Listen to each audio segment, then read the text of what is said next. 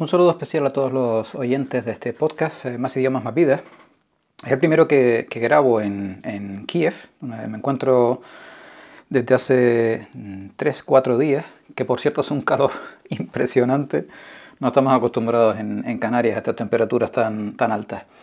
Pero bueno, parece que va, la temperatura se va eh, reduciendo un poquito, el calor se va reduciendo un poco, lo cual es de agradecer.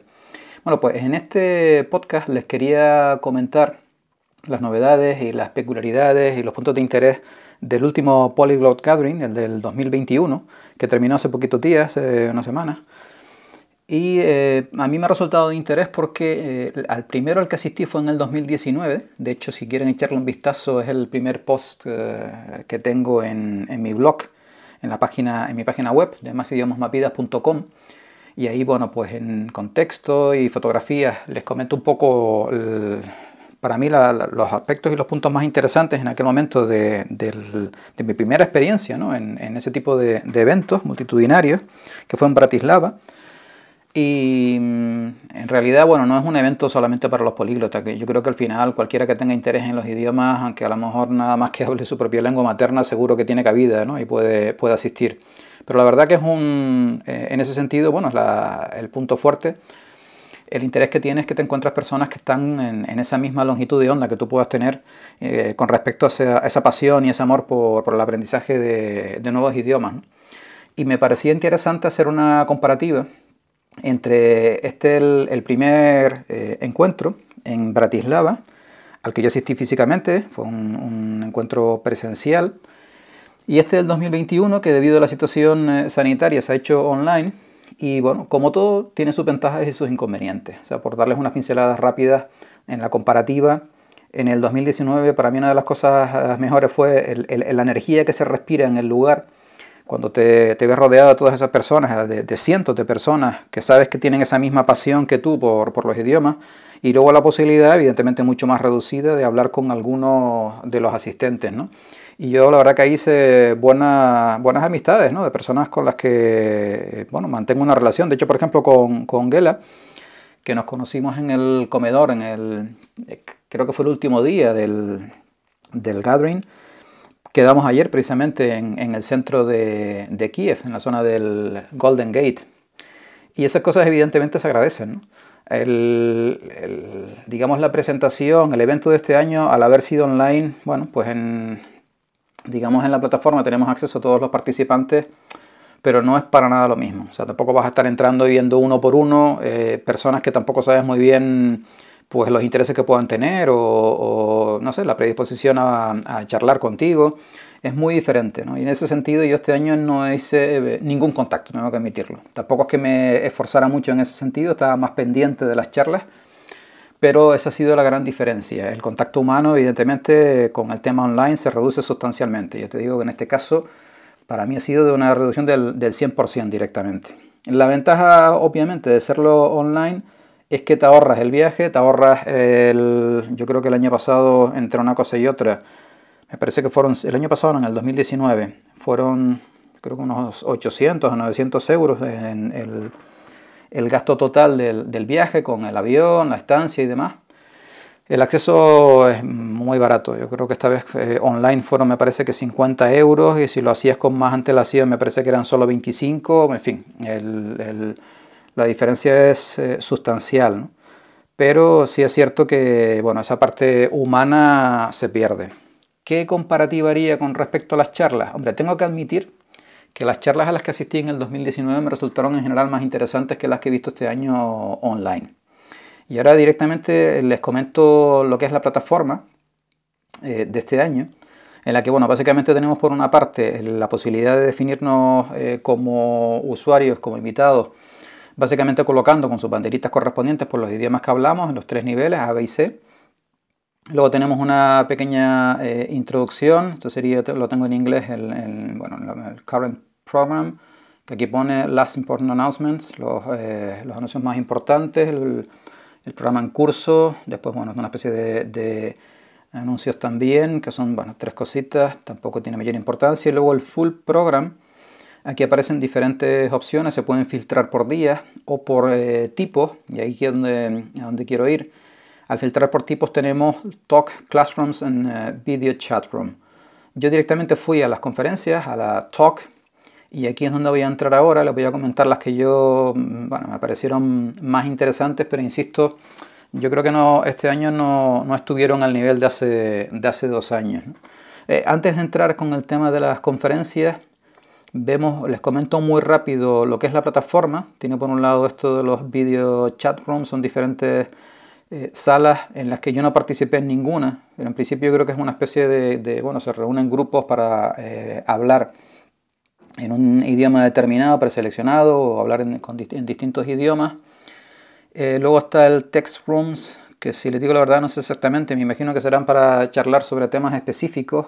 Hay una parte aquí de guestbook, questions, Vamos a hacer clic, por ejemplo, en Questions. En fin, aquí eh, efectivamente aparecen un montón de, preguntas que me imagino que tendrán que ver con el propio evento, no tanto con el tema de los idiomas.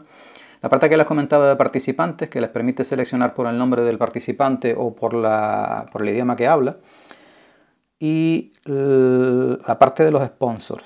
Simplemente título de comentario, sin ánimo de hacer propaganda de nada. Los que aparecen aquí como Executive Sponsor están uh, Italki, para aquellos que sean más puritanos, italki. Luego está, mm, a ver, sigo desplazándome por la plataforma Linkmost, que la página web es linkmost.com, para aquellos que quieran echarle un vistazo, onlinelanguagechange.com.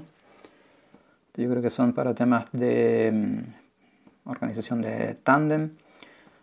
UTOC, UTOC, que es utalk.com Bueno, aquí is a fun interactive app where you can learn 145 languages for, from almost any language. Play games, score points, and get talking. Es una aplicación, después hay una persona aquí, Teddy Nee, que no sé si será uno de los eh, también eh, principales promo pro promotores del, uh, encuentro. Juris study cards. While learning a foreign language is a very personal journey, having a basic understanding of how grammar works. Bueno, tiene que ver con el tema de la gramática. Yo creo que son como diferentes tablas específicas, me imagino que serán para, eh, efectivamente, available in French, Spanish, German, Italian, English and Irish. Y la página es jurisstudiescards.com y otra persona, Alan Chin, que también será otro de, los, eh, de las personas que habrán eh, facilitado, me imagino, la, organización y la realización del evento. Esto en cuanto a la parte de, sponsors. Y luego volviendo al tema que a mí más me interesaba, eh, teniendo en cuenta que la posibilidad de hacer contactos pues quedaba bastante reducida ¿no? Al, no ser presencial, yendo aquí a la parte de los full program en el filtrado por tipo, seleccionar talk, las diferentes conferencias. Eh, me pareció interesante la ceremonia de apertura y un poco el, inicio en el Social Activity Interactive Communication, que explica un poquito las eh, bondades de, la plataforma. Bueno, luego hay una conferencia que esto fue en portugués, eh, Language Learning with Netflix. Bueno, no, no, no, no estuvo mal, es precisamente una de las herramientas que yo utilizo para, para aprender principalmente mejorar mi ruso y practicar mi alemán. Algo de italiano también, utilizo el Netflix, aunque ahora al haberme cambiado de, país aquí en Ucrania no lo estoy utilizando, pero lo utilizaba bastante en España. Bueno, tenemos Speak Italian from Day One. Esto también le eché un, vistazo, pero bueno, me pareció más bien una, clase típica de, introducción al, italiano. No lo vi tampoco con más eh, interés. Esta sí me pareció interesante en francés. J'étais un enseignant traditionnel avant la pandemia y creo que es un poco, eh, si mal no recuerdo, el enfoque que hace esta persona de de alguna manera haberse reciclado a un mundo eh, online a la hora de enseñar idiomas. Me pareció interesante un poco las puntualizaciones que hacía. Yo creo que ha sido una de las charlas que más eh, me han aportado a título personal. Continuamos en el segundo bloque. vamos a ver, estas no me parecían tampoco. Yo simplemente les estoy mencionando las que las que visualicé y me parecieron más interesantes. Online Language Exchange Events, uh, Reasons to Join the Community. Esto es una, esa plataforma que les decía antes como uno de los sponsors para hacer sobre todo Tandem, que me parece clave, fundamental. Esto fue otro que, bueno, creo que viene nada más que el principio. Insights gained from 365 uh, days of recording six languages un poco la experiencia ¿no? de, estar trabajando durante todo un año en una serie de, de, idiomas, pero bueno, tampoco aportaba nada excesivamente novedoso. Sigo avanzando, vamos a la tercera, al tercer bloque. Aquí hay algo de catalán, introducción al guaraní, en principio está nada. Ah, bueno, tips for regaining motivation in language learning. Bueno, fue otra de, las conferencias en, inglés, que bueno, tampoco es que me parecieran de una gran em, eh, novedad. Uh, yes, esto es otro que sería precisamente Lidia em, Machova, Machavá, no sé cómo se pronuncia, que fue una de las, de las organizadoras, ¿no? y bastante conocida por haber dado una interesante conferencia en Tech Talk hace tiempo. Do you want to learn language for ages or do you want to speak it now? Bueno, vamos un poco también a hacer hincapié en la importancia de empezar a hablarle el, el idioma lo antes posible. Esto me resultó también interesante, aunque creo que tampoco la terminé de ver. The Dark Side of Learning Languages el, lado oscuro ¿no? del aprendizaje de, de idiomas. Esto es de una chica española, el desprestigio lingüístico desde el punto de vista de un políglota. Bueno, también hacía algunas aportaciones cuanto menos curiosas. Sigo avanzando con las diferentes charlas. Como ven, había bastantes eh, charlas y la ventaja, evidentemente, de hacerlo de esta manera es que Aquellas a las que no puedes asistir, pues las puedes ver en diferido cuando te apetezca, ¿no? Esa es otra de las enormes ventajas que tiene. Yo creo que sería interesante, si el año que viene al final lo vuelven a hacer presencial, que espero que sí, graben las eh, presentaciones, las charlas, y las pongan en internet como han hecho este año. Porque eso sería fantástico. Incluso después del evento te puedes concentrar muchísimo más en la parte de, eh, social y hacer nuevos contactos y conocer eh, pues nuevas, eh, incluso potenciales futuros amigos ¿no? en un momento determinado, como fue mi caso en el 2019 con varias personas, y luego poder ver las conferencias, como les digo, incluso ya de vuelta a tu, a tu país de origen. Vale, estamos hablando aquí, algo de esperanto, polaco, pronunciación en inglés. Eh, bueno, aquí también es interesante por la cuenta que a mí me trae. Precisamente además es un, tema de formación parecido al, programa Más idiomas, más vidas. El título de la charla se llama Self Mastery in Language Learning. Bueno, pues también eh, por parte de un chico italiano, Nicola Violini, pues es una formación sobre cómo aprender a aprender idiomas. ¿no? Yo les digo que es exactamente la misma filosofía que mi programa de Más idiomas, más vidas. Sigo avanzando. tema de eh, teenagers, irlandés. Mm, esta fue otra, otra de las charlas también que me vi. How I took 262 lessons hours in the last iTalk Language Challenge. Esto ser algunas competiciones que, realizan en, en iTalk de alguna manera para eh, fomentar un poco a los estudiantes a, involucrarse más y usar al final, que es lo que les interesa a ellos, usar más la, la plataforma. Y es una especie de reto de un tal Matthew Pereira bueno, fue también eh, interesante. Sigo avanzando, como ven tan pocos que pueda... Bueno, aquí había atrás otro un chico bastante joven. Atnom Klasie Slov y Ich Pariatkin. Un tema en, en ruso, que bueno, la verdad que yo me perdí un poco porque eran algunos aspectos un poco teóricos, pero bueno, fue una pequeña práctica también para mí en, en el ruso. How to use music to learn languages. Esto me pareció interesante. Esto fue en, inglés. Sigo avanzando. Finlandés en 45 minutos. Esto no lo vi. Mm, sigo avanzando. Bueno, esta fue otra de las charlas. Eh, Globalization, Education and Location. How a little bit of language can go a long way at work. Relacionado con el tema, bueno, aquí habla de temas un poco variopintos, ¿no? la globalización, la, educación, la localización Tampoco nada especialmente remarcable. Aquí hay otro que este fue en, japonés, curiosamente, pero evidentemente no lo vi, yo no, hablo japonés. El título era A Noble Approach, An Easy Approach to Start Thinking in a New Language. Supongo que esto para el japonés tiene una eh, particular importancia.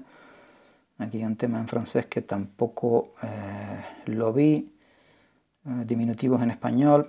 Mm, no encontré realmente, porque creo que hay muchísimos temas con, con respecto al tema, a, los idiomas, al aprendizaje de idiomas, que pueden ser muy interesantes, sobre todo las experiencias de, de políglotas, ¿no? en, temas específicos.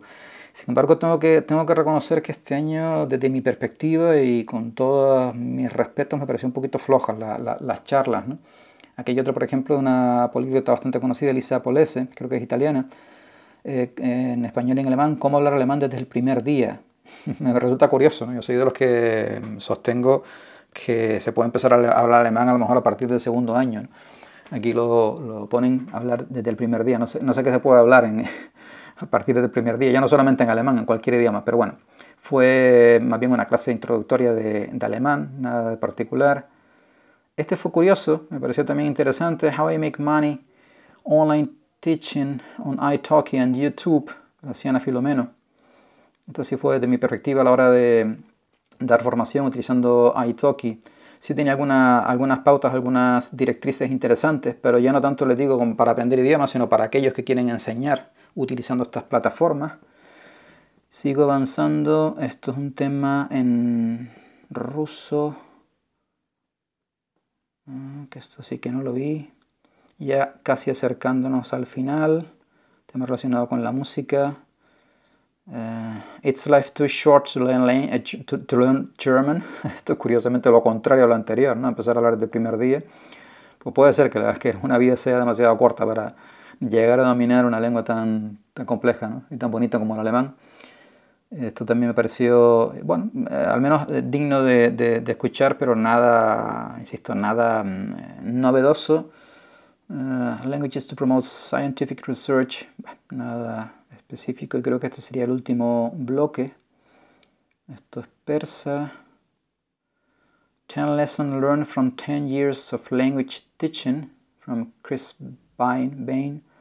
Bueno, también un poco relacionado con el tema de la enseñanza de, de idiomas. Esto es de nuestro querido el gran uh, Benny Lewis. TikTok for Language Learners and Polyglot Video Creators. Aquí también me perdí un poco, la verdad que era un, el, tema relacionado eh, con eh, TikTok, pero insisto, no, no termina de ver unas pautas, una, correcta organización, o, a lo mejor, no sé cómo, cómo explicarme, que aportar realmente valor. ¿no? En mi caso, por ejemplo, a la hora de utilizar eh, TikTok, un poco confuso y con muchos detalles que tampoco, desde mi perspectiva, insisto, aportaban demasiado valor. Y aquí está, hasta el final eh, bueno, Elisa Polé se vuelve a hablar en Talent Show, pero esto sí que yo no, yo no lo vi.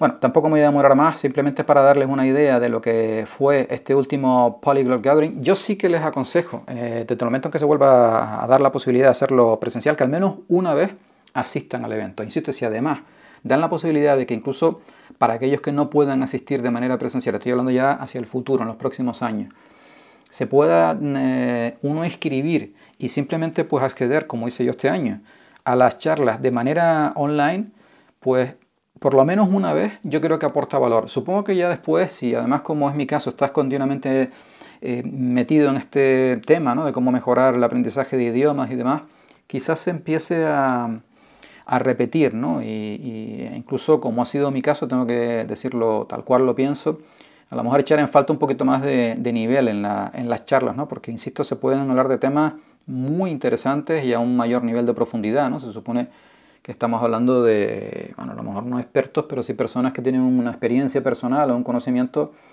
mayor al resto ¿no? de, personas. Con lo cual, bueno, yo espero que esa posibilidad, insisto, se pueda dar y aquellos que tengan la, la opción de poderse desplazar y estar esos días en, en donde quiera que lo organicen, porque la verdad que no sé muy bien dónde se va a organizar el año que viene, no sé si será en Polonia, pero bueno, no me da mucho caso porque no, no, no lo sé con certeza. Pues bueno, evidentemente como experiencia yo creo que por lo menos una vez presencialmente vale la pena ir. Y si además eh, en un momento determinado nos quedamos con ganas, a lo mejor un año, dos años después de asistir a las charlas, como fue mi caso ahora en el último que se hizo en el 2021, eh, por un coste, mm, bueno, realmente mm, accesible, 25, 50 euros, pues no está de más, ¿no? El tener eh, la posibilidad de escuchar, eh, ya, les comento, algunas con una cierta enjundia. Eh, y bueno, siempre se pueden coger ideas y, y, aprender cositas, ¿no? Pues nada más, en principio era simplemente para hablarles de este último Polyglot Gathering uh, ubicuo a través de, internet. Y, bueno, nada, nada más al respecto. Espero que en cualquier caso les haya creado ese gusanillo y esa curiosidad por este tipo de, eventos. Hay otros que son, me parece, relacionados con uh, conferencias que lo organizaron, no recuerdo muy bien su nombre, es también un, un políglota bastante conocido. Eh, no sé si se llaman las Polyglot Conferences. Eh, después hay otro relacionado bueno, con la comunidad esperantista, que también me parece muy interesante. Y bueno, si nos brindan esa posibilidad de acceder de manera remota a través de Internet, pues yo creo que, vamos, no, no nos lo deberíamos perder, insisto, al menos una, una vez. Pues muchísimas gracias y nos vemos, eh, nos escuchamos en el siguiente podcast. Un abrazo, chao.